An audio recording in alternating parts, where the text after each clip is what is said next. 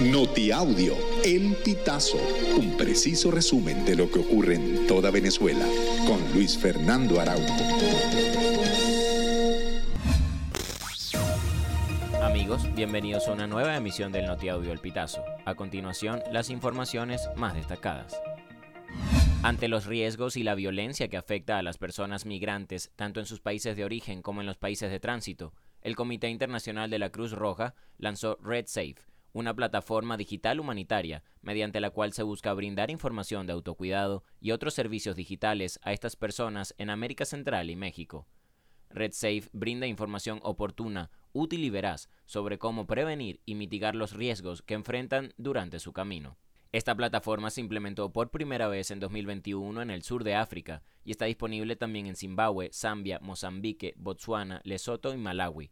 Ahí la aplicación superó las 110.000 descargas y los servicios de mayor utilidad para los usuarios han sido los mensajes de autocuidado y las alertas que proporcionan información útil. Es así que en esta primera etapa, la plataforma digital se centrará en brindar información útil a las personas en situación de movilidad.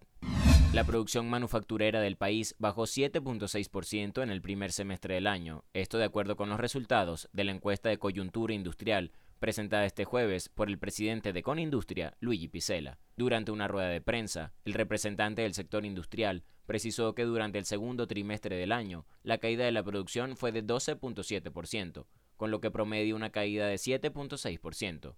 Sin embargo, se mostró optimista y pronosticó un ligero crecimiento hacia finales de año. El ministro de Energía Eléctrica Néstor Reverol aseguró este jueves 17 de agosto que trabajan en la instalación de un nuevo tendido eléctrico en el sur del lago de Maracaibo, con el cual se atenderá la demanda de la zona y por ende se acabarán los racionamientos eléctricos. Reverol, quien también es presidente de Corpoelec, pronunció las declaraciones durante la entrega de 22.000 herramientas, materiales y equipos a la alcaldía zuliana para la recolección de los desechos en el lago de Maracaibo en el marco del plan de saneamiento y descontaminación que ejecuta el gobierno nacional.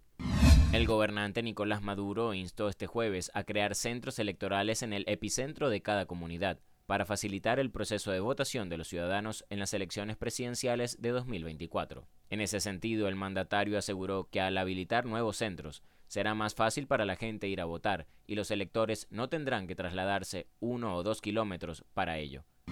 En las últimas semanas se han intensificado las agresiones y la violencia en actos públicos propios de la campaña electoral de aspirantes a la presidencia de oposición, a pesar de la protección ofrecida por Nicolás Maduro.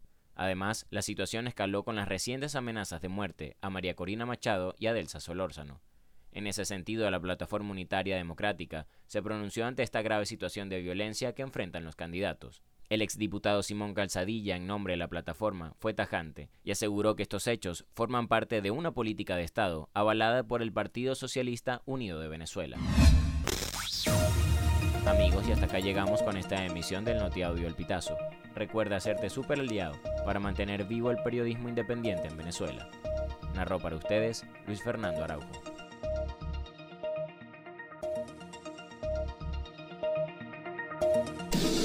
Estas informaciones puedes ampliarlas en nuestra página web elpitazo.net. También recibimos tus denuncias vía SMS o WhatsApp a través del 0414 230 2934.